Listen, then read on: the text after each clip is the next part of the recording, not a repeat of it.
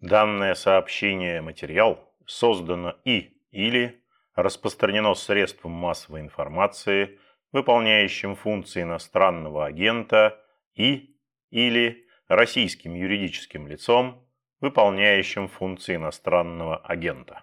TV program, my life was saved. I think it's to start. Thank you. Приветствую вас, уважаемые слушатели. Это подкаст «Включите звук» информационного агентства «Росбалт», ведущий Петр Годлевский. Мой собеседник сегодня – журналист, бывший главный редактор радиостанции «Эхо Москвы» Алексей Венедиктов. Приветствую вас, Алексей Алексеевич. Здравствуйте, Петр.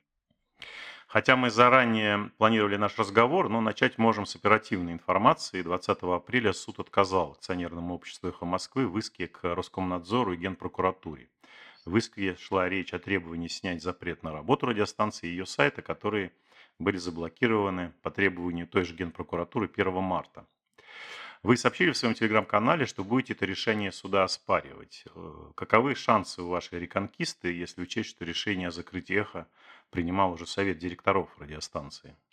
Ну, в ходе э, заседания э, в суде выяснилась дивная вещь, и об этом заявил представитель Генпрокуратуры, а мы не требовали закрытия «Эхо Москвы» ни сайта, ни... Не-не-не, была обычная прокурорская проверка, и мы направили представление к тому, чтобы удалили там а, то, что нарушает с нашей точки зрения. Мы не, не, мы не требовали ни ликвидации, ни приостановки, ничего.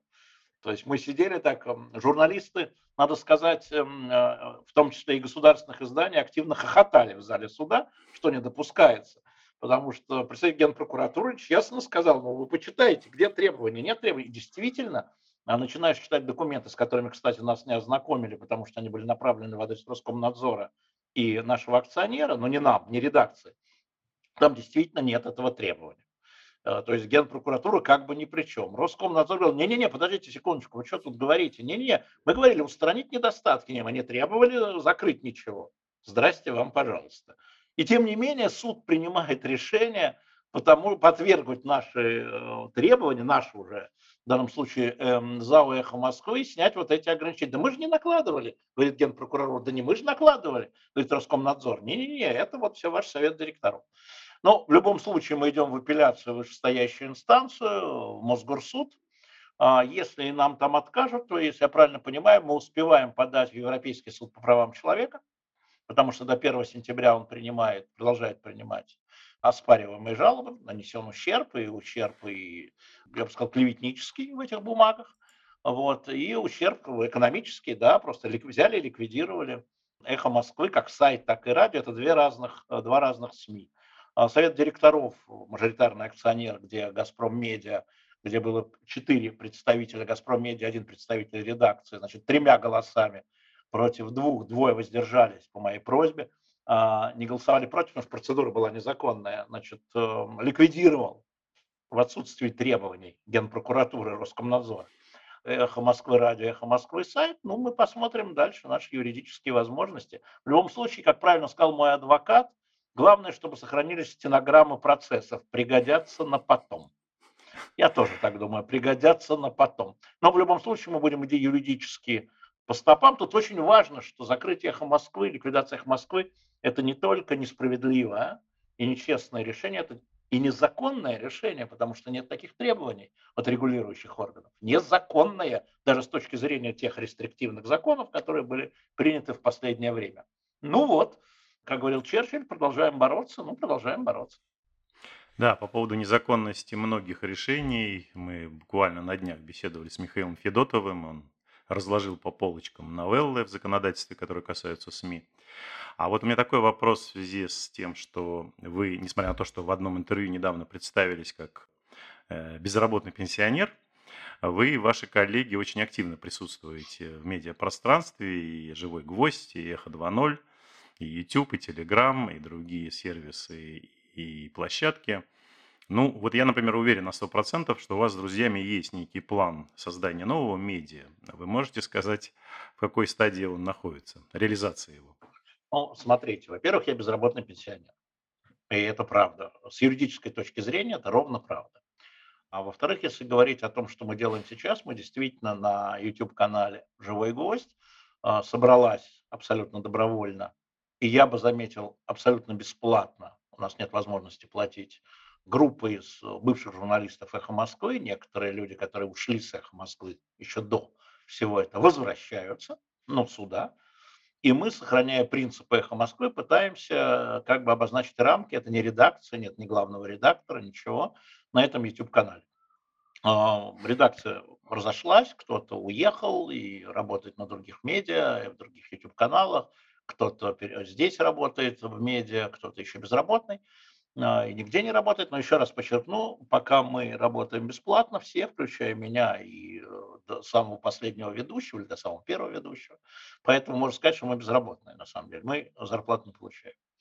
Мы, безусловно, сейчас кардинальное и главное, Петр, это а, настоять на своей невиновности в судах.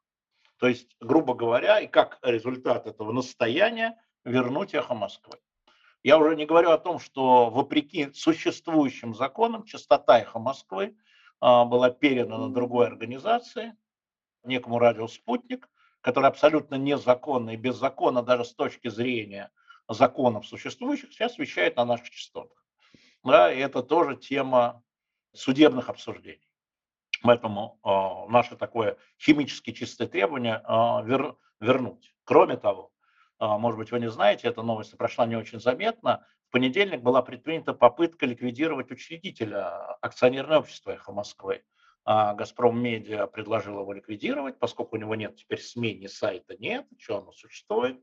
Но мы миноритарии, которые контролируют 34%, мы заблокировали это решение – ЗАО «Эхо Москвы» существует, генерального директора мы не дали уволить. Напомню, что генеральный директор был назначен, собственно, «Газпром Медиа». Они хотели уволить, мы не дали его уволить. То есть мы теперь можем участвовать в конкурсах на новые частоты, в том числе на частоту «Эхо Москвы», которая должна быть в мае выставлена на конкурс мы идем абсолютно в ранге и в плане законодательства существующего в Российской Федерации, прекрасно понимая, что решение принималось политическими органами, в частности, администрацией президента, не буду говорить по президенту, но я не могу это доказать, но администрация президента это точно, а, но мы идем юридически, да, незаконно лишили, мы идем на восстановление по судам и на а, конкурсы по частотам. Вот.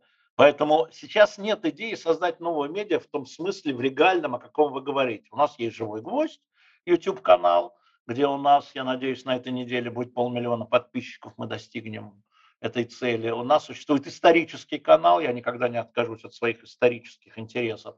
А, «Дилетант», где 125 и больше тысяч подписчиков, где выходят исторические наши программы. У нас есть наш журнал «Дилетант», который продолжает выходить. Но, конечно, мы хотим вернуть их в Москву и, повторяю, абсолютно легальном поле. Именно поэтому я нахожусь в Российской Федерации, я нахожусь в Москве, я нахожусь со своей аудиторией. А, я считаю, что все те лишения, которые испытывает и будет испытывать в результате последних событий моя аудитория, я должен с ней ее разделять. Я должен разделять и те рестриктивные законы, которые падают на мою аудиторию, я тоже под ним должен ходить и те последствия санкций экономических, которые вводят, как говорит Путин, наши партнеры за рубежом, я тоже должен испытывать вместе с аудиторией. Потому что, Петр, на мой взгляд, э, мы же, эм, мы партия торгашей. Мы продаем свой продукт, мы продаем информацию, мнение, да, а взамен получаем доверие. И тогда, если ты находишься среди тех, кто страдает вместе с тобой, конечно, не так, как украинцы. Но я считаю, что в результате всех этих событий российский народ будет вторым пострадавшим народом. И по последствиям тоже. Так вот, повышение цены нашего продукта – это доверие, когда ты находишься там же, ты ходишь под теми же законами, ты попадаешь под те же санкции, да? ты также не можешь летать, как не могут летать те, кто тебя слушает и смотрит, ты также не можешь покупать то, что ты не могут покупать те же, кто ходит в магазин, доверие повышается, цена повышается. Поэтому пока нет прямой физической угрозы моей жизни и жизни моей семьи, я здесь, я в Москве. И большинство моих журналистов в Москве. При этом я сразу отговорюсь, что я никак не могу осуждать людей, которые уехали. Некоторым я даже советовал немедленно уехать, понимая, что за ними охотятся. И я их всячески поддерживаю, имею в виду прежде всего журналистов «Эхо», но и не только. И считаю, что каждый выбирает вот по мере уровня опасности, который он видит, и угроз. Но, тем не менее, слушайте, человека, которого чеченские боевики в 1994 году выводили на имитацию расстрела, но я не знал, что это имитация в Грозном, ну, они демонстрировали это, напугать антисемитской наклейкой на двери или там плесканием чего-то, ну, право же, ну, несерьезно. Я и так живу уже, а, сколько там с 94 -го года, 28 лет после возможного расстрела. Нет уж, спасибо, у меня есть еще силы и возможности здесь бывать. Поэтому мы делаем не медиа, да, это не медиа, ну, то есть не СМИ, но это медиа а, на живом гвозде, на дилетанте, но сохраняя базовые принципы эхо Москвы, мы задаем план. И так будем продолжать. Алексей Алексеевич, ну вот вы сказали, что будете бороться за возрождение эхо Москвы, э, с этим как бы понятно. А на ваш взгляд, как вообще будет развиваться будущее, скажем так, негосударственных медиа, которые сейчас попали, ну, в общем-то, под очень жесткий прессинг? Ну, смотрите, что мы называем медиа. Когда Юрий Дудь – это медиа, его канал, ну да, наверное. Ну да, Дудь – это медиа. Кстати, Министерство юстиции недавно внесло его в реестр иностранных агентов. А, там, грубо говоря, Твиттер, Твиттер Трампа – это медиа? Да, конечно. Да, поэтому э, негосударственные медиа будут развиваться хаотично, имея в виду индивидуальные проекты. А, в Твиттере, в Фейсбуке, в а, Инстаграме, в а, Ольга Бузова, это медиа, да, конечно. А в, соответственно, в Ютубе, туда, куда будет иметь доступ. Поэтому это будет хаотичное развитие, это новая история, вне зависимости не от чумы, которая была, не от войны, которая спецоперация, да, вне зависимости от этого. Эти события лишь ускорили. Если говорить о традиционных медиа, или как вот я предпочитаю говорить, старомодных медиа, как «Эхо Москвы» с точки зрения правильности а там 20 век правил медийный, то мы, конечно, в этом смысле старомодные, а некоторые считают, что устарели, что легко э, набрать там клики, лайки, это дешевый, дешевая плата, это вот недоверие, да, это, это другое, это дешевый товар, достаточно сказать там, что там, он кровавый тиран, а все хохлы дураки, да, и у тебя к тебе приходят сразу тысячи людей, которые тебе лайкают там, и так далее. Это не наш путь. Мы не хотим превращаться ни в каких пропагандистов, никаких крикунов. Да? Мы старомодные медиа. Поэтому, если вы говорите о старомодных медиа, то это будет тяжело, потому что власть получила вкус к тотальной пропаганде. И мы видим, что эта тотальная пропаганда на спецоперации, она эффективна. Она оказалась неэффективной э, в период вакцинации, потому что она была не тотальная. Да? Но в период военной операции, ну вы сами понимаете, что это такое, она оказалась очень эффективной. Мы видим, что значительная часть наших сограждан, большинство наших сограждан не имеет никаких сомнений в том, что спецоперацию на Украине, в Украине надо было проводить. И это успех, безусловно, это успех э, тех, кто этой тотальной пропагандой занимался, параллельно выжигая остальных, превращая других в иностранных агентов. Я не намекаю, я прямо пальцем указываю. Вот. Пропаганда должна быть тотальной. Это привычная история, то есть это все равно как люди сидят на, на, на анаболиках. Да, и э, после завершения операции, кризиса, чего хотите, власть будет пытаться сохранить, прежде всего, законодательную, но и законоприменительную историю с тотальной пропагандой. Но это же приятно, когда тебя не ругают, не критикуют, не, не, карикатуры не публикуют, это же дивно. Я вот узнал, что уехал великий Сергей Елкин, один из лучших карикатуристов. Там. Он и Меринова, два великих карикатуриста. Один из них, считайте, 50% уехал. Ну, ужасно. А, значит, поэтому я думаю, что если говорить о традиционных СМИ, включая агентства, такие как ваши, такие как Интерфакс, их судьба будет незавидной, потому что законы будут ужесточаться возникновение таких, как «Эхо Москвы», как это было в 90-м году, все-таки мы в Москве имели лицензию номер один после закона, принятого о печати. Спасибо Михаилу Федотову. Кстати, спасибо Михаилу Горбачеву в первую очередь. Я не вижу сейчас такой возможности, но это не значит, что не надо оставлять протоколы, стенограммы. Это в том числе нашего разговора. А мало ли, как оно развернется. Как говорила бабушка, это тебе, внучок, на всякий случай. Вот на всякий случай. Да, тут мне подсказывают коллеги, что Минюст России внес карикатуриста Сергея Елкина в список иностранных агентов. То я Я, пропустил, честно говоря, да? А, ну, да, я, честно говоря, об этом не знал, я, я пропустил, о- да. оговоримся, Хорошо, как это иностранный агент, положено теперь договоримся, опять-таки по да. закону. Да, по закону, да. Ну, очередная глупость. Я считаю, что вся эта история, я в свое время дискутировал с э, тогда еще первым зам главы администрации президента Вячеславом Володиным, когда это вводилось еще, я ему говорил, вот ей-богу, послушай, глупость какую-то придумали. Да это безобидно. Я говорю, сейчас безобидно, потом будет обидно. Ну, Зачем это? ну? А вот они. Я говорю, а что такая обезьянничаешь-то с Америки? Да еще с 30-х годов. Что ты говоришь о том, что мы на 70 лет отстали? Ну, в общем, разговор был в пользу бедных, защититься не удалось, но удалось притормозить тогда применение закона. Кстати, по поводу разговоров с властимущими, даже с которыми у вас э, совершенно расходятся а, позиции. Удавалось тогда, и с, и с Путиным был разговор, я помню, по этому поводу тогда. Это был у нас что, 12-13 год, и вы понимаете, даже это все притормозилось до вот последних событий. Ну, надо иногда тормозить тоже, да, это сколько сил хватает, но не на все хватает, это правда. Алексей Алексеевич, а вопрос такой появился у меня сейчас. Вы сказали, что, на ваш взгляд, большинство россиян поддерживает спецоперацию, но не кажется ли вам, что в отсутствие в стране вообще какой-то социологии независимой и наличие такой пропаганды, которую мы все наблюдаем, говорить о настроениях россиян просто невозможно? Ну, что невозможно? Мы видим определенное количество доносов, например, по школам.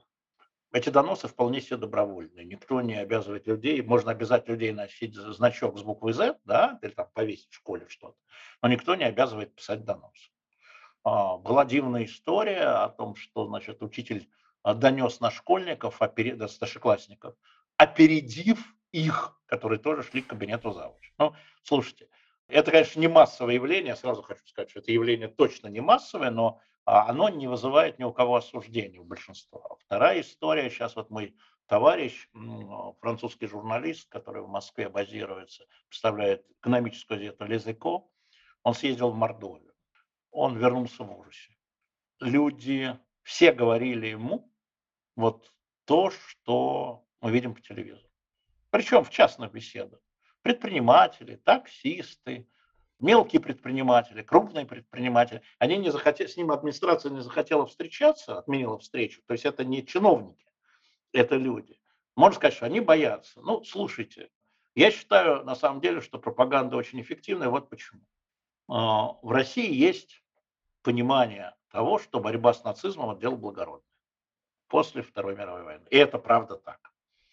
И мы все нормальные люди, и слава богу, Советский Союз, Российская Федерация победили фашизм, где бы мы сейчас все были. И то, что пропаганда выбрала, а, вот э, был такой опрос, не помню, кто его делал, что главное в этой военной спецоперации? Борьба с нацизмом 45. Понимаете? Вот борьба с нацизмом 45. Люди думают, верят, что там российская армия борется с нацизмом.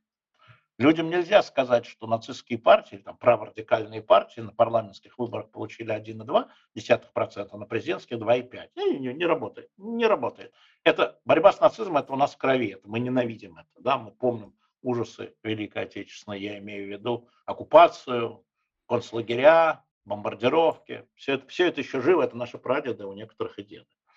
Это раз. Вторая история связана с тем, что пропаганда представляет эту операцию как операцию благородную, а, справедливую, по защите ну, населения Донбасса, по защите.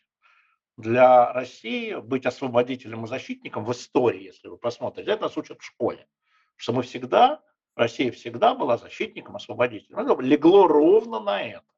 Поэтому я и говорю, что это эффективно. Пропагандой в России, те, кто ее планирует, во всяком случае, занимаются очень талантливые люди, они точно попали в эту историю.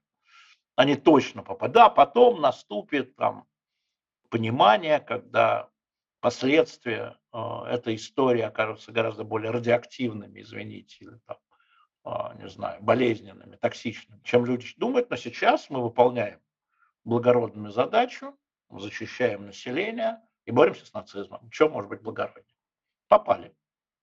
Ну, безусловно, у этой пропаганды есть э, такие удачные приемы, которые она использует, но, с другой стороны, есть ведь и люди, которые не согласны, да, те, кто подписывают петиции, выходят на пикеты, и можно сказать, что произошел некий разлом такой внутренний. Знаете, Петр, у меня был интересный разговор с одним из эм, моих друзей из Застенка, как я давно говорю, Кремлевской стены. Он мне говорит, послушай, говорит, ну вот 80% поддерживает президент. Это был конец марта. А ты принадлежишь к тому меньшинству, потому что я никогда не скрывал своих взглядов. Ну, говорит, 14%. Ну, Леш, ну это же, ну, ну, ну, Леш. Я говорю, ну послушай, 14% это 14 миллионов избирателей. Ну, взрослых, я уж не говорю про детей. У нас, в общем, не так мало, 14 миллионов. Ты так подумай, ой, я никогда в головах-то не считал. Я говорю, а вы там посчитайте в головах, а не в процентах. А понимаете, это, это вот история, да, 14 миллионов, это очень много. Это очень много. И значительная часть оказывает то или иное сопротивление, вплоть до того, что один московский ресторатор, тоже мой товарищ, говорит, слушай, у меня резко возросли заказы на украинский борщ. Это демонстрация, он говорит. Я, мы, мы же понимаем, люди приходят, есть украинский борщ, сделаем, тогда садимся. Э, да, можно сказать, что смешно, но каждый для себя, не для окружающих, демонстрирует свое несогласие или согласие, другая, а, разными способами. Поэтому это много, 14 миллионов, а то и 2. Да, безусловно. Я хотел вот такой вопрос задать, я его обсуждаю со многими э, собеседниками по подкасту. На ваш взгляд, какие самые, может быть, эффективные способы сегодня преодолеть некий вот этот разрыв в человеческих связях? Это очень возник? легко. Это надо разговаривать. Нельзя говорить, я не буду с ним разговаривать, он меня обозвал козлом, мой отец назвал меня дурой. Да, это все, у всех сейчас повышенная температура, это горячность. Это я как школьный учитель говорю, так, мини-кризисы мы проходили каждый месяц в школе, такие между семьями, да, внутри семьи, между семьями. Это обычная история. Я сейчас не говорю об отношениях между россиянами и украинцами, я говорю внутри страны. Надо разговаривать очень терпеливо. Главное а, качество сейчас человека, который понимает, что в этой стране, в нашей стране ему жить дальше, это терпеливость. Вот терпеливо с дедушками, бабушками, с братьями, сестрами, с, с соратниками по работе, с водителями такси, спокойно готовиться. Надо готовиться. Это, это большой труд готовиться к аргументам, да, к тому, что а, вот недавно я прочитал, что в 1971 году Елена Боннер писала, жена Сахарова, что они с Сахаровым ехали в такси, и в 1971 год. И молодой водитель, очень разговорчивый, и вдруг он говорит, что ну, это вот было три года назад, когда чехи на нас напали. Что? сказал Андрей Дмитриевич Сахаров. Кто на кого напал? Ну, чехи, вы же помните, в Праге-то. И мы в Праге вошли танком. Вот у людей есть такая особенность памяти. Да? И, и так, так частично и будет здесь. И поэтому очень важно не брезговать, это первое, разговаривать с людьми, которые сомневаются. Ну ладно, не будем говорить об оголтелости, которые сомневаются. Это раз, это ты видишь, что сомневаются. А, и второе, и, наверное, это более важное, надо выходить из своего информационного пузыря. Это то, что касается медиа. Большая любовь в медиа Называть только тех, чьи взгляды ты разбираешь, и облизывать друг друга. Вот только те, кому ты как бы доверяешь. Это чистой воды пропагандистская история. У нас вчера в «Живом гвозде» была Наталья Поклонская, но я до этого получил огромное число в чате, зачем вы эту дуру позвали, она предательница, негодяйка, ее место в кремат и так далее. Послушайте девушку, говорил я, послушайте, задайте ей вопрос, Спросите ее, почему она так думает, чем мотивирует. Она живет с вами на соседничной клетке. Ваши дети 17-летние, они ходят в один класс. Она сидит, ее дочка 17-летняя, сидит на, за одной партой, извините уж, тогда партой с парнем из семьи, который думает иначе. Вы про это подумайте. Вот про это, про детей, вот меня всегда спрашивали, а что у вас с песком связывает? У нас дети одногодки и одинаковые проблемы уже давным-давно, что его Лиза, что мой Алексей. Понимаете, да, нас связывает то, что наши дети будут жить после нас, будут жить здесь. И Лиза, и Алексей. Мы надеемся с Димой. Вот эта история про то, что ваши соседи, с которыми вы там не разговариваете, а ваши дети разговаривают. А ваши жены одалживают друг у друга половник. А ваши тещи судачат на лавочке у подъезда. И это, это вопрос терпеливости, не терпения, терпеливости. Да? Вот, вот это надо делать, потому что когда закончится вот это все, потребуется врачевать отношения между людьми. Внутри семьи, внутри работы, внутри двора, внутри страны, внутри между Россией и Украиной. Между прочим, 11 миллионов российских семей, еще раз, 11 миллионов имеет близких родственников в Украине. То есть близкие родственники – это дедушки, бабушки, мама, папа, братья, сестры и э, внуки и дети. Это не троюродные семьи, 11 миллионов человек, семей. Вот оно. Ребята, это, если ты это понимаешь, ты, сжав зубы, не хочу тратить свое время, свои силы, потому что моя мама на меня донесла. Сядь с мамой. Еще раз сядь с мамой. Еще раз сядь с мамой. Еще раз сядь с мамой. И так далее. Твоя мама, ты от нее никуда. Вот никуда. От брата никуда, который живет в Харькове или в Херсоне. Никуда. Потому что он брат навечно. Все, это тебя никто не спрашивает. Он твой брат. Все, все, он твой родной брат. Все. Хотя бы слушай. Не надо там доверять специально. Слушай, что он говорит. Слушай его проблемы, и пусть он твои слушает. Вот, я думаю, это единственное. У меня другого рецепта нет. Я э, разговариваю с э, людьми, которые мне ну, достаточно близки, и которые других взглядов, те, которые ну, еще слушают, да, те, которые обмениваются аргументами, да, и фотографиями. А, вот я продолжаю разговаривать, и, и, и все, и продолжаем. Да, ну что ж, Алексей Алексеевич, спасибо большое. Мы вас уже задерживаем. Да. Я надеюсь, что действительно люди будут и в России, и в Украине терпеть, говорить и слушать. Спасибо вам Спасибо, большое. Ребята. Напоминаю слушателям подкаста «Включите звук», что с нами сегодня на связи был Алексей Алексеевич Венедиктов. Спасибо большое. Всего Спасибо. доброго. До свидания. Спасибо тебе.